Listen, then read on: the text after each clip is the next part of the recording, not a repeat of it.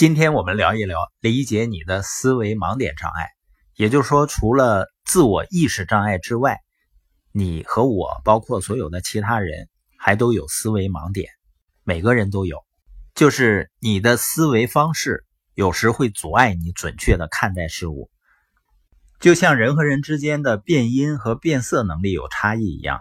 我们都知道，有的人是色盲，是吧？他玩象棋的时候，经常用对方的棋子去杀死对方，就是分辨颜色的能力会差一些。那我们认知和理解事物的能力呢，也有差异。我们都是以自己的方式来看待事物。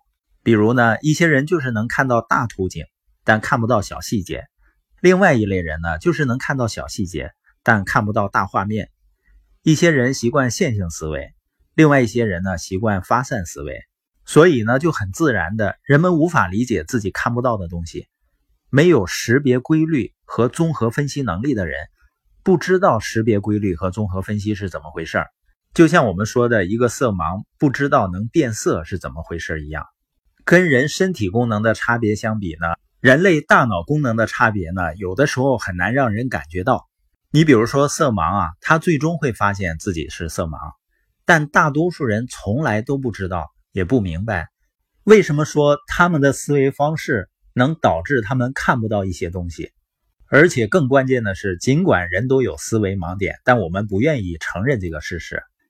当你指出某个人心理弱点时，对方的反应通常像你指出他身体缺陷一样，感到不舒服。如果你跟大多数人一样，那么你就不会明白其他人看待事物的方式，而且呢，你也不想明白。也不善于探求其他人的想法，因为你一心只想告诉对方自己认为正确的想法。换句话说呢，你是一个头脑封闭的人，你脑子里呢有太多的先入为主的看法了。一个人头脑封闭的代价是非常昂贵的，因为当其他人向你展示各种美妙的可能性或者机会，或者是可怕的威胁的时候，你就会视而不见。当其他的人提出可能是建设性。甚至是能救命的批评时，你也不能理会。所以这两大障碍造成的最终结果是什么呢？就是出现意见分歧的双方呢，始终坚信自己是对的，而且往往呢彼此对抗。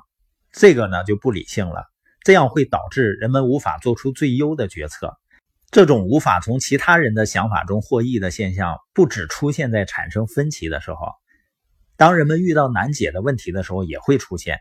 你看，大多数人在试图弄明白某件事时，是在自己的脑子里思索，而不是参考所有他们能得到的好想法。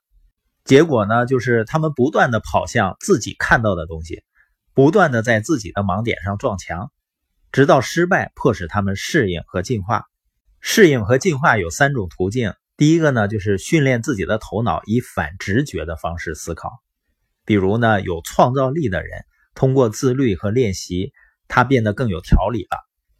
第二呢，就是利用辅助的机制，比如说程序化的提醒器。第三呢，就是在自己的短板上依靠擅长者的帮助。我们每个人一定要意识到，想法的不同不一定导致分裂，也可能产生相辅相成的效果。比如有创造力的人呢，通常他是发散思维，这可能导致他们让人感觉呢不大靠谱。而线性思维的人呢，往往更值得信赖。当然呢，他们有的时候有点矮板。有一些人呢更情绪化，另外一些人呢更理性。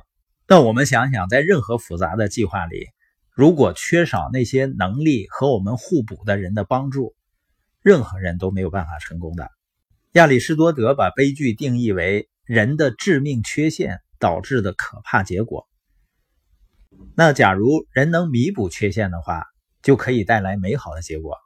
那导致大多数人无法拥有美好结果的致命缺陷，也就是两大障碍：自我意识障碍和思维盲点障碍。它会导致那些最聪明、最勤奋的人都无法发挥自身的全部潜力。你如果想知道如何克服这两大障碍，那我们明天接着说。